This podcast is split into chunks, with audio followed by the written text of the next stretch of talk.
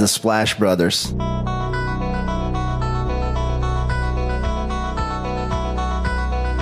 The Splash Brothers, is that? The Splash Brothers. Splash Bros. The bond that you guys share being the Splash Brothers and everything.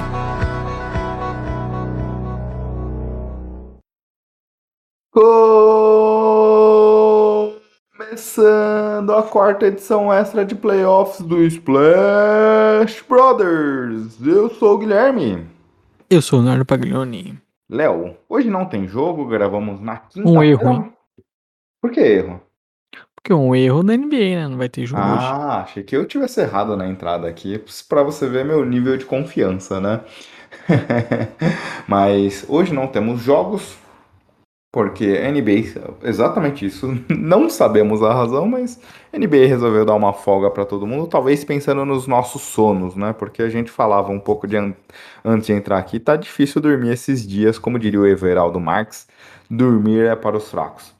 A gente aproveitou, a priori não teve nenhum grande ponto essa semana que a gente viu e refletiu sobre gravar um podcast extra, mas essa- hoje sem jogo, todas as situações que envolvem aqui, a gente falou, pô, vamos divulgar um podcast extra aqui e aí a gente comenta um jogo específico, um duelo específico. É mais ou menos um pouco isso que a gente vai abordar aqui hoje falando sobre Milwaukee Bucks e Boston Celtics, correto? Mas antes, Merchants. merchans. Bom, arroba podcast SplashBR no Twitter e no Instagram. Entre em contato com a gente lá. E toda segunda-feira, nossa edição é especial saindo aí. Nosso podcast em qualquer agregador. Então você pode encontrar Splash Brothers em todos os lugares.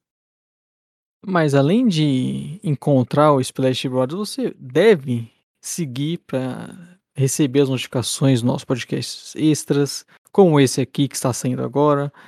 Deixar sua avaliação, recomendar para os amigos. E sempre lembrando, né, Gui, que isso aqui é uma edição extra que a gente já solta na hora, então não tem o nosso craque MT editando. Exato, semana passada não tivemos também o Karaki MT, mas foi por uma situação situacional, foi por uma ocasião situacional. Essa semana ele já volta a editar nosso podcast tradicional. Então ficou um abraço aqui pro Marco Túlio Baima. Como você bem falou, nessas edições aqui, como a gente já quer soltar na hora, algo mais específico, a gente acaba não contando com a participação do Marco Túlio Baima. Mas, Léo, também quem, se semana passada o MT não esteve presente conosco, semana passada Jumper Brasil esteve conosco. Esse sim não nos abandonou na semana anterior. www.jumperbrasil.com. Toda semana nossos podcasts são disponibilizados no site do Jumper, mas não só o Splash Brothers. Lá eles possuem outros parceiros de podcasts também disponíveis na casa e também muita informação sobre a NBA. Eles estão com as lives também no YouTube, então alguns jogos específicos eles estão fazendo que nem a gente aqui, avalia o jogo ali, se o jogo for bom, se não foi, gravam o podcast do Jumper e acabam disponibilizando ali também no YouTube e você consegue saber tudo sobre as informações do que o Jumper está produzindo no site deles www.jumperbrasil.com. Segue lá. E vamos pro assunto então, Léo? Vamos, porque é uma série aí que tá um um, né, Gui? E que Um a um. tivemos dois jogos bem diferentes, né? Exato. É, e até por isso a gente resolveu falar desse jogo em especial. Porque a gente estava conversando um pouco ontem ao longo do, do dia e até da noite, se a gente ia gravar algum podcast ou não, mas putz, soltar o podcast na quinta-feira já tá próximo do que a gente vai falar no final de semana, mas a gente falou, putz, essa série tá tão diferente, teve jogos tão distintos, por que não a gente não olhar para esse confronto em especial e falar um pouquinho dele? Porque no primeiro jogo 101 a 89 para os Bucks, sem o Chris Middleton machucado, que perderá provavelmente toda a série, que jogando no Boston Garden, na casa do visitante, jogando como visitante, aliás, e aí é uma vitória que a gente falou, uou, será que aqui a gente vai ter um timing diferente aqui desse, dentro desse confronto? O que, que a gente pode esperar? É, no jogo 2, aí totalmente inverso, 109 Boston, 86 é, Bucks um massacre daqueles que, que deu até, você fala, putz, pintou o campeão, né? É, então, até por jogos tão distintos, a gente resolveu falar um pouquinho desse confronto, né, Léo? E aí, começando do jogo 1, foi um jogo onde é que, começando pela, pelo ponto principal, é, ao meu ver, porque a gente falava, já falávamos algumas vezes aqui, desde janeiro, Celtics é melhor defesa e melhor ataque da NBA em eficiência. A defesa até que limitou bem o ataque dos Bucks a 101 pontos, mas o ataque foi muito abaixo. E o ponto principal, é, a meu ver, desses 89 pontos é que os, que os Bucks, como sempre, a gente já falou também, a gente fala desse aspecto defensivo dos Bucks desde o ano passado. Eles se preocupam muito em fechar o garrafão, proteger as infiltrações, jogam muito nesse sentido e foi exatamente o que a gente viu. Bucks conseguindo é, proteger bem o aro e o time do Boston tendo muitas dificuldades nessas infiltrações, não conseguia finalizar as jogadas próximo da cesta, porque o time fechava a bola, e o que talvez seria uma válvula de escape, as bolas de três, aqui não foi tão produtiva assim nesse confronto, Léo. É, tô até pegando aqui os dados. O Boston nesse primeiro jogo teve 36% de aproveitamento, 50 bolas tentadas e 18 de aproveitamento. É um número que choca, né? 50 arremessos de 3. A gente lembra que o Bulls também, nós comentamos isso, teve um jogo de 52 bolas de 3, porque é o estilo do Bucks. Você vai ter esses arremessos de 3 muitas vezes, por mais que o time consiga contestar bastante, né? Mas eles preferem ceder essa bola de, de fora do que dar pontos no garrafão, né? Então Exato. foi, obviamente, uma estratégia do, do Bucks, como você diz, o Celtics não conseguiu entrar no garrafão, e aí quando você tem essa dificuldade de pontuar ali, até porque o Antetokounmpo e o Brook Lopes também defendendo muito bem ali, você tem que ou jogadores acertando arremessos difíceis, seus jogadores ali na parte individual, ou essas bolas de três caindo, e foi algo que não aconteceu, né? O Celtics e... teve uma noite bem ruim nos arremessos de fora, e até mesmo das suas estrelas. E, e nem só isso, né, Léo? Nas infiltrações, é, durante todo o jogo, o Celtics só produziu 10 cestas de 2 no jogo. É um número assustador. Nenhum chute de meia distância, todos os, os, pontos que eles conseguiram fazer foi dentro da zona restrita, mas muitos desperdícios. Conseguiu infiltrar em algumas situações, mas não finalizavam bem a jogada na maioria delas. E é o que você falou, né? Principalmente Jalen Brown e Jason Tatum conseguindo ser anulados. Aquilo que a gente discutia, putz, o Middleton tem um impacto também defensivo porque ele seria talvez o marcador primário do Jalen Brown. É, e como é que a gente imaginaria a marcação do Yannis nesse sentido? O Yannis continuou na sobra, o time dos Bucks continuaram dando as bolas de três, protegendo ao garrafão, mas tiveram muito sucesso na proteção ao aro. E o time do Celtics até teve arremessos bons, Léo, de três. Mas não conseguiu Sim. capitalizar isso em pontos. É, não dá pra dizer que foram arremessos ruins, né? Eles conseguiram um bom, um bom espaço no perímetro, bons arremessos e, e não caiu, né? O Jalen Brown, principalmente, muito abaixo, errando bastante. Uhum. Então foi um jogo que eles sofreram bastante, né? Até mesmo quando conseguiam infiltrar, ter algum espaço. Tinham o Yannis, tinham o Brook Lopes na cobertura, então era difícil pontuar no garrafão. E aí vai juntando, né? O seu, o seu ataque não vai produzindo, você começa a se desesperar um pouco mais, forçar mais algumas, alguns arremessos e isso acaba não não nenhum momento sendo produtivo e o time não conseguiu tirar vantagem.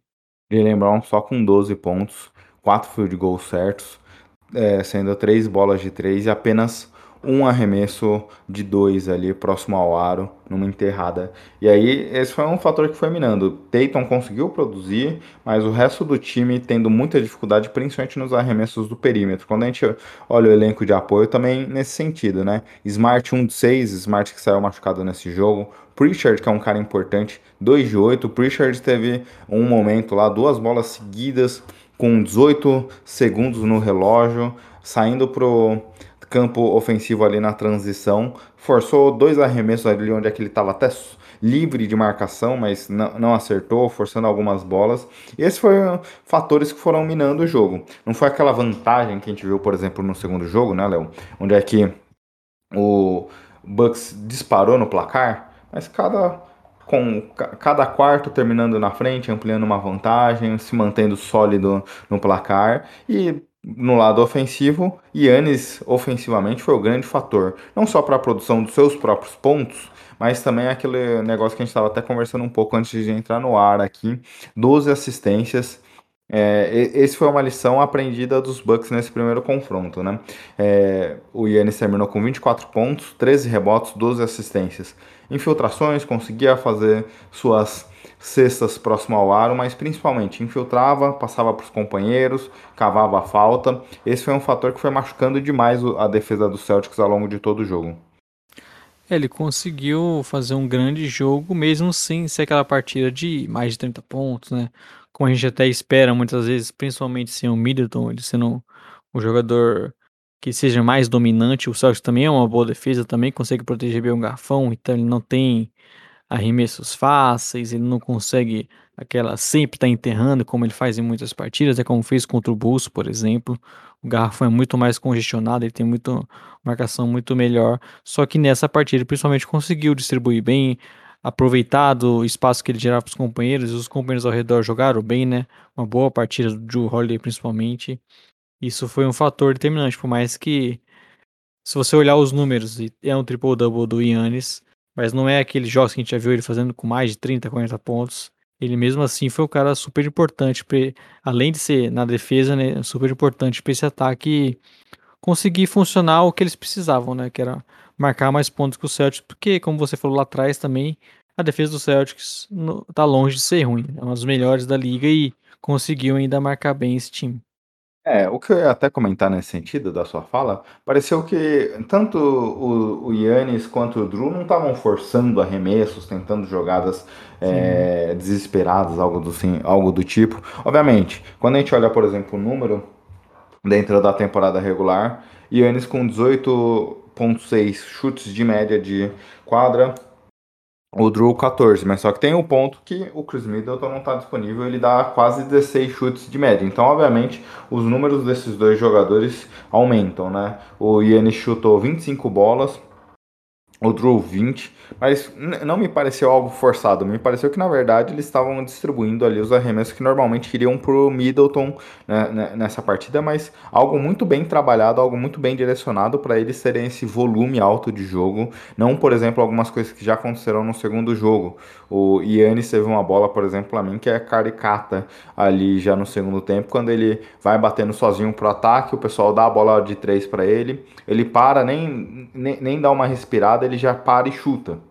Isso para mim é uma bola que ele forçou ali, talvez até pela situação do jogo. No jogo 1, não. No jogo 1, é, apesar do alto volume dele e do Drew, super tranquilos, super confiantes, trabalhando as jogadas de como o Bucks trabalha normalmente e conseguindo assistir os companheiros. Acho que isso foi importante, né? Conseguir trabalhar bem a bola, não forçar arremesso. Como você falou, às vezes o Yannis se empolga, né?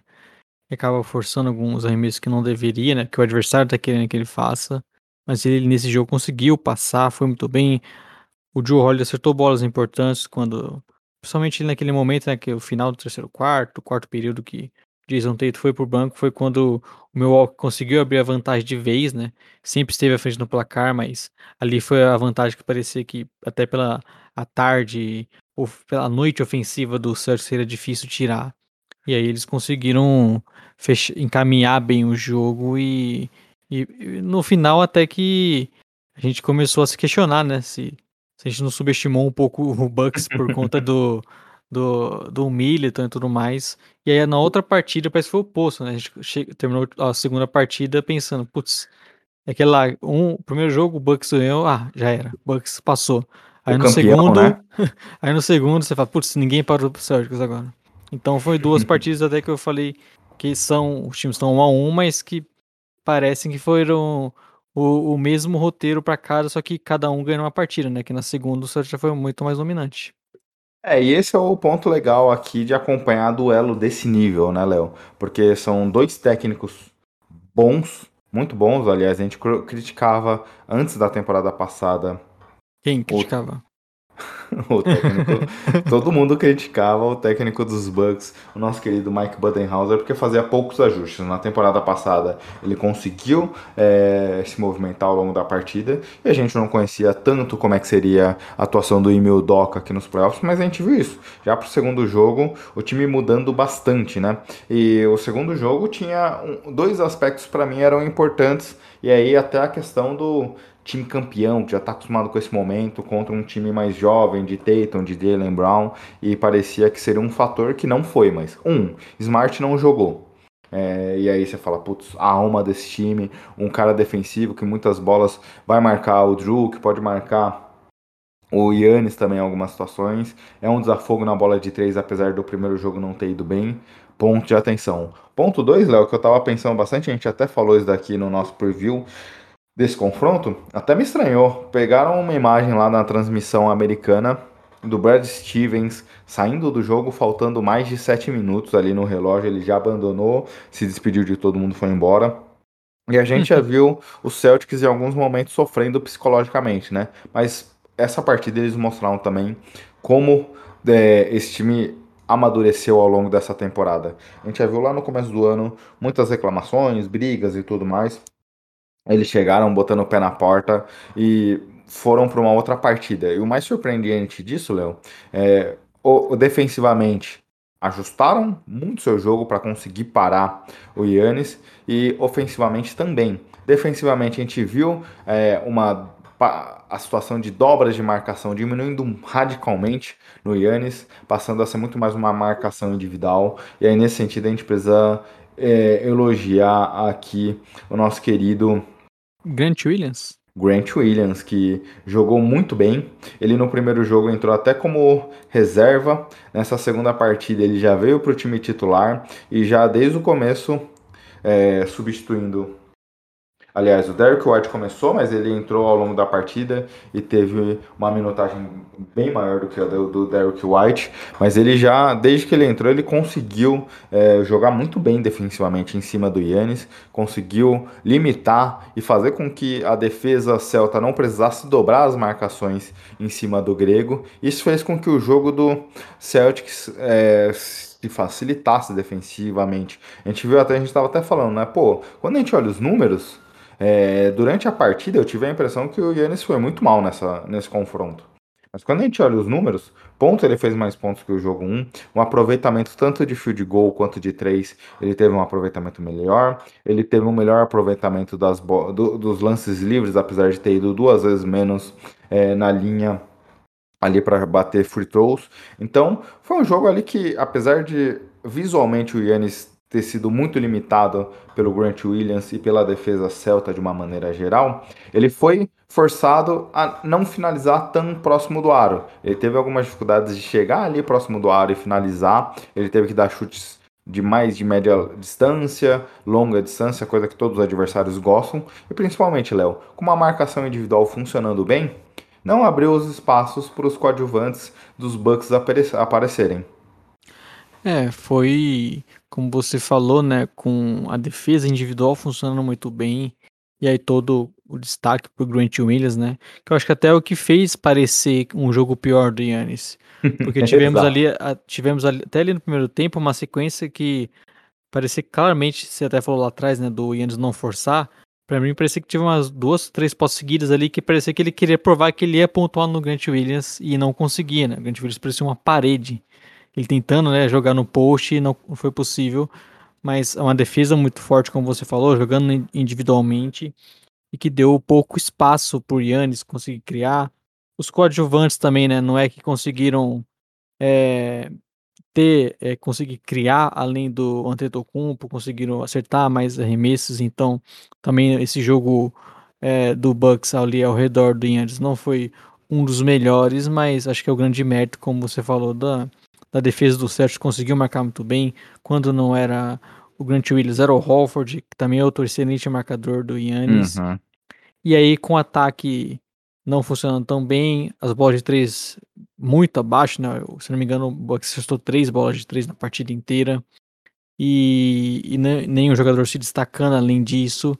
É, você viu o Celtics até, eu acho que isso também foi um dos motivos muito melhor no ataque, né? Os arremessos caindo mais. O próprio Grant Williams, né? A gente citou defensivamente, mas acertou seis bolas de três. Ele é o cara que geralmente tem espaço na zona morta para dar esses arremessos e tendo aproveitamento desse é espetacular pro time. O Pitcher também é outro que veio bem do banco. Então já vimos um, o Ener contribuindo um pouco mais e me pareceu, como eu falei, um Celtic mais calmo e até rodando melhor a bola e óbvio, né? Acho que aquilo o que define, acertando os arremessos. Se lá no primeiro jogo eles não, eles não, eles não fizeram isso, nesse eles até tiveram muitas vezes o próprio, o mesmo tipo de arremesso, mas nessa vez acertaram. É, nesse segundo confronto você tá certo. 3 de 18 dos Bucks ali é, no chute de 3, 17% de aproveitamento. Por outro lado, o Celtics fez 20 pontos, 20 cestas de 3 em 43 sentadas, quase 47% de aproveitamento. Um absurdo, né?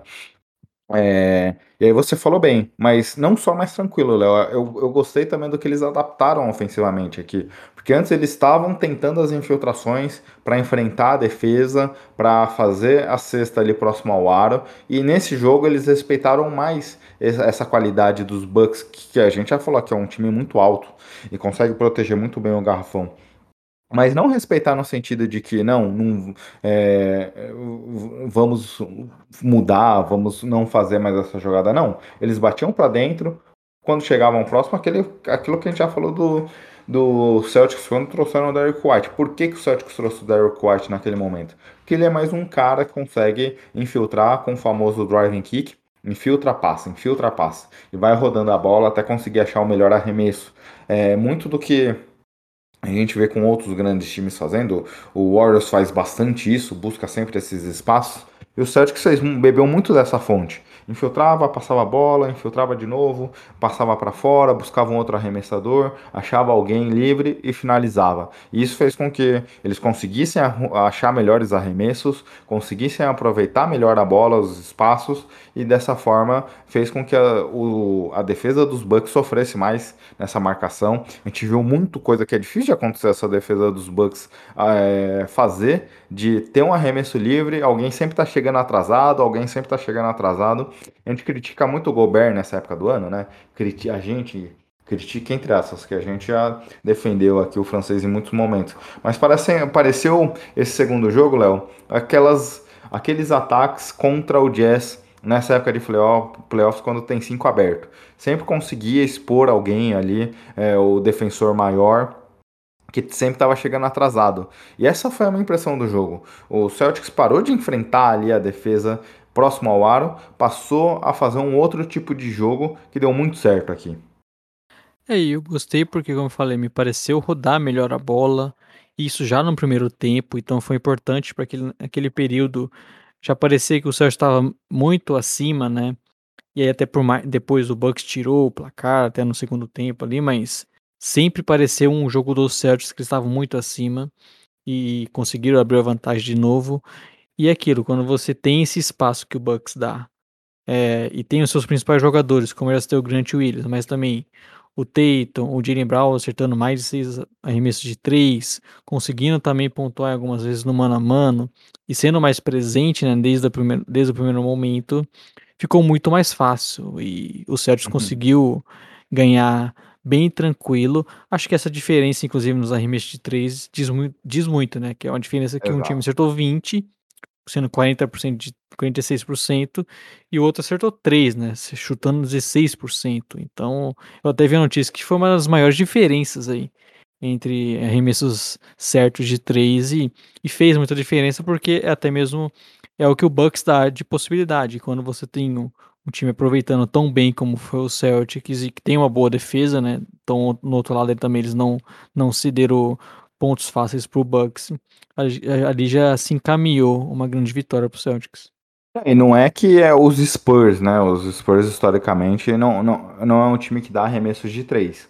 É, que dá pouco arremesso. Os Bucks, na, olha, na NBA, na média da temporada regular, é a quinta equipe que mais chuta de três e a quinta equipe melhor aproveitamento. A quarta em maior número de bolas convertidas de três. É uma equipe que busca demais esse tipo de jogo. Tem o Yannis infiltrando, tem o Middleton infiltrando, infiltrando, tem o Drew infiltrando, mas tudo isso para abrir a bola do perímetro. E o Celtics falou: Vou marcar individualmente o Yannis. Conseguiu limitá-lo ele de alguma forma, como a gente viu, não em números necessariamente, mas no jogo em si. E vou marcar o resto dos times de maneira individual. A gente viu muito isso contra o Nets, né? A gente até falou isso. Ó, oh, contra o Yannis vai ser diferente. Ele é um cara que joga em velocidade, uso físico. Nesse jogo, podemos dizer que a batalha da defesa do, do, do Celtics contra o Yannis tá um a um. Eu tinha até visto uma estatística um tempo atrás, lá até compartilhei num grupo que a gente está presente.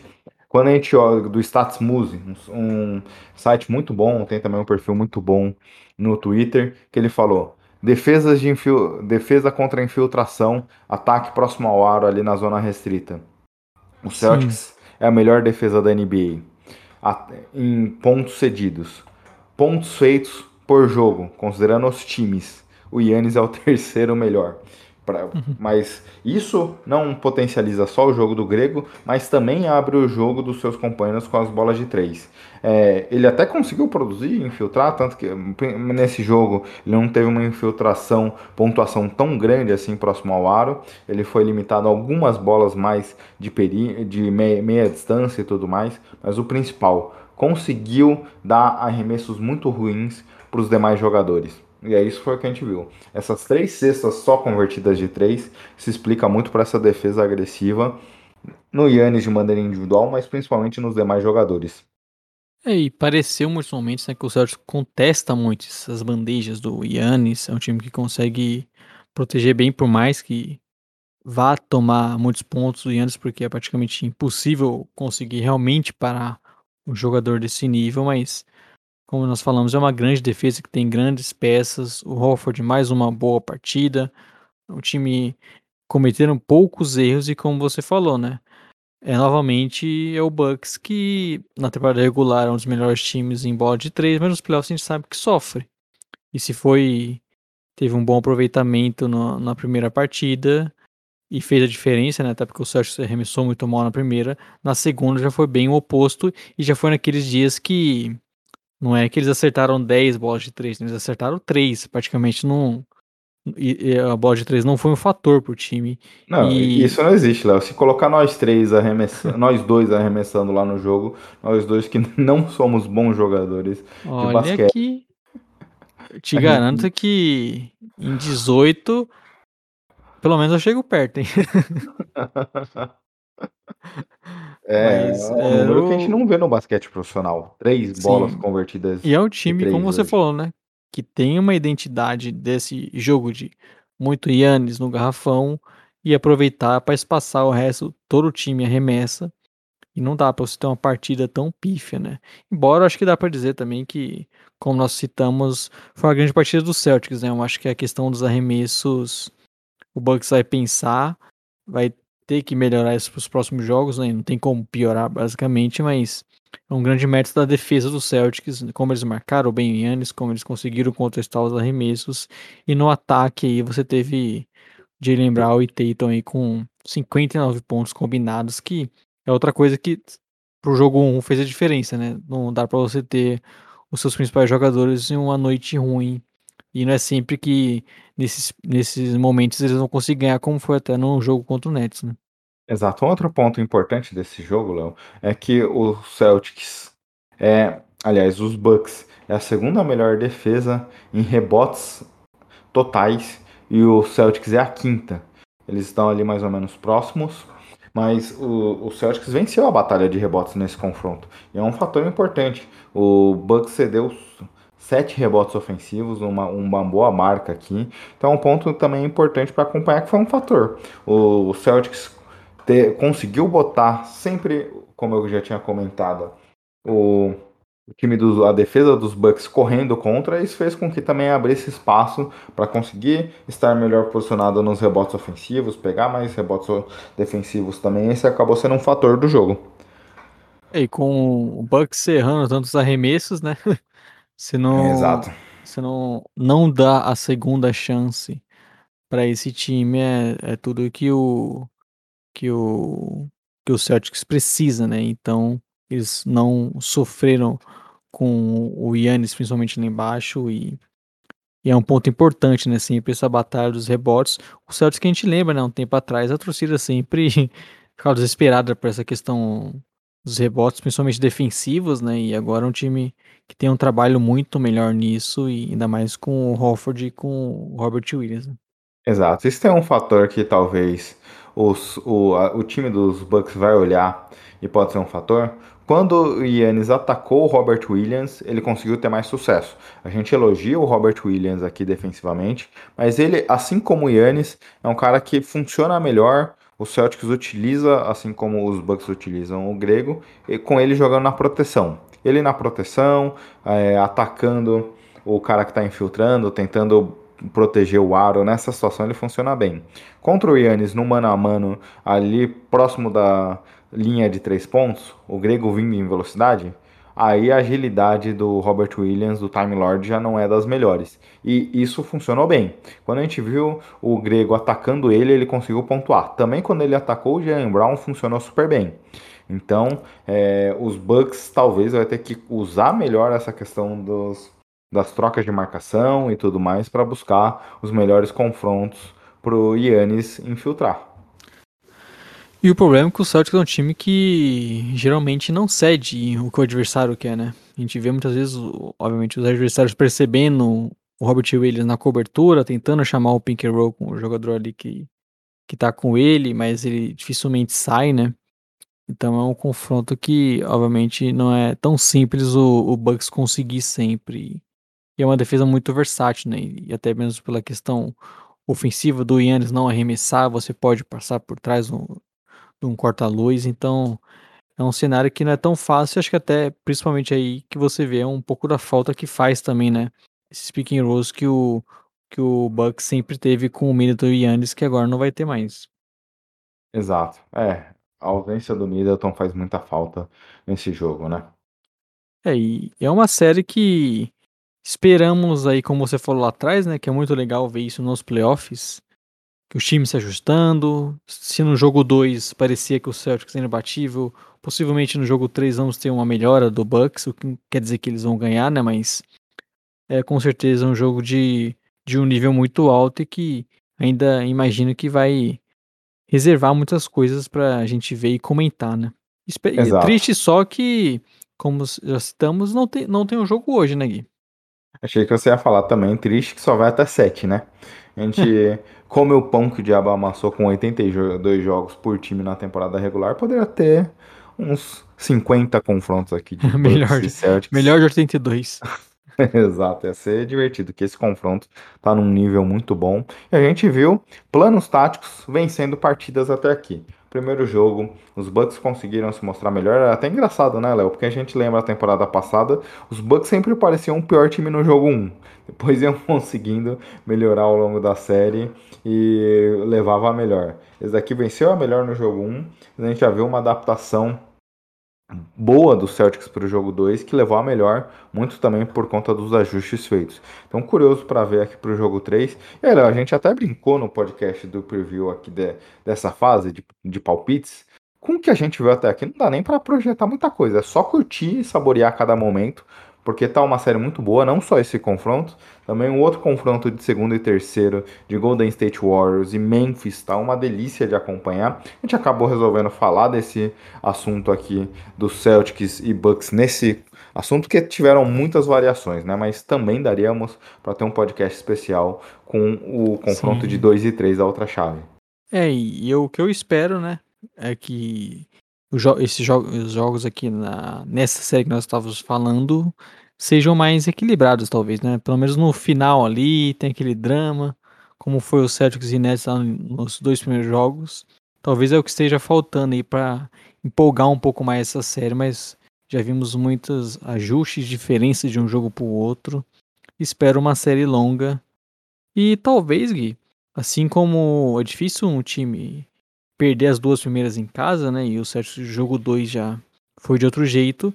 É difícil imaginar também o Bucks perdendo duas seguidas, né? Então, até se eu tivesse que fazer um palpite aqui, espero que essa série ali fique 2 a 2 e a gente tenha uma melhor de três. Exato, Léo, concordo contigo. É, e em, em, séries como essas, o jogo 3 acaba sendo é, decisivo. Normalmente saem essas é, estatísticas na NBA, eu não recordo agora, mas pelo, pelo que eu me lembro, ano passado, algo superior a 70% de vitória da série quem vence o jogo 3. Na minha cabeça não diz muita coisa, olhando assim de fora, quem nunca esteve lá dentro, mas levar uma vantagem dessa é, num confronto tão apertado, nesse momento, acaba sendo fundamental. É importante porque se os Bucks vencerem os dois jogos, né, querendo ou não, hoje o Bucks roubou um mando de quadra. É, então, se ele vence o jogo de 3, ele meio que parece que consolida ali um pouco a questão do mando de quadra. E se o Celtics vence, ele recupera o mando de quadra. Mas fora essa questão... E aí a né, pressão vai pro Bucks, né? Porque eles não Exato. podem perder as duas em casa, então é... E depois vai ter que roubar um jogo fora para se classificar. É, E até pelo nível do confronto, eu acho que, obviamente, nenhum adversário aí quer sair perdendo de 3 a 1 né? Por mais que possa ser um o Celtics, por exemplo, que teria dois jogos em casa ainda. Exato. Mas é um confronto que você, obviamente, não vai querer estar uma derrota de ser eliminado e.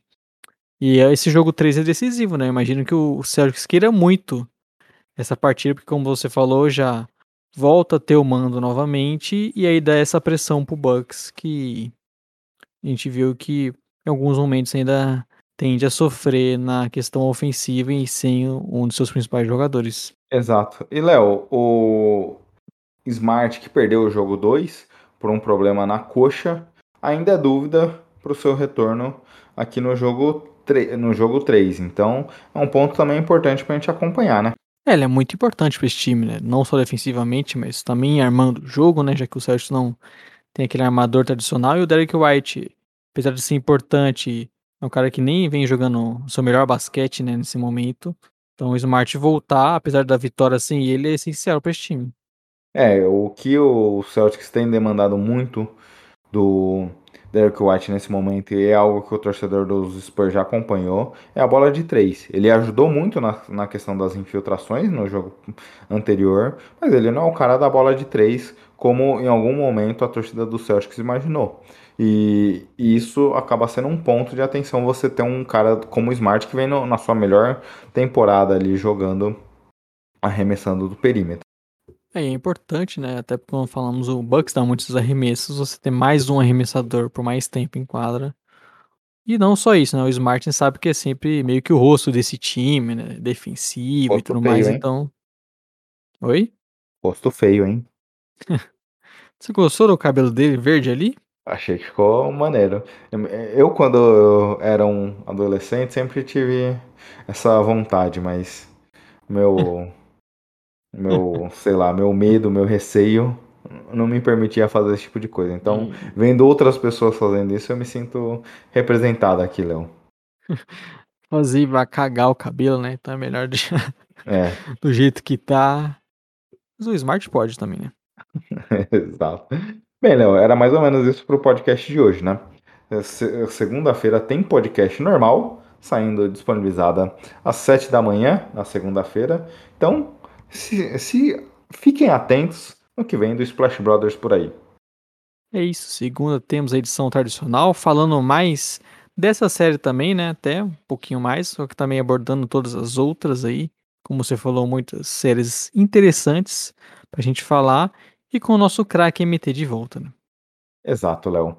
Então, segunda-feira temos podcast, temos análise de todas as outras séries e curta esse episódio, compartilhe, comente e agradecemos por vocês ficarem até aqui. É isso. Estaremos de volta logo mais. E a lá Madrid, viu, Gui? Aí não, aí não. Aí você acabou com o clima do podcast.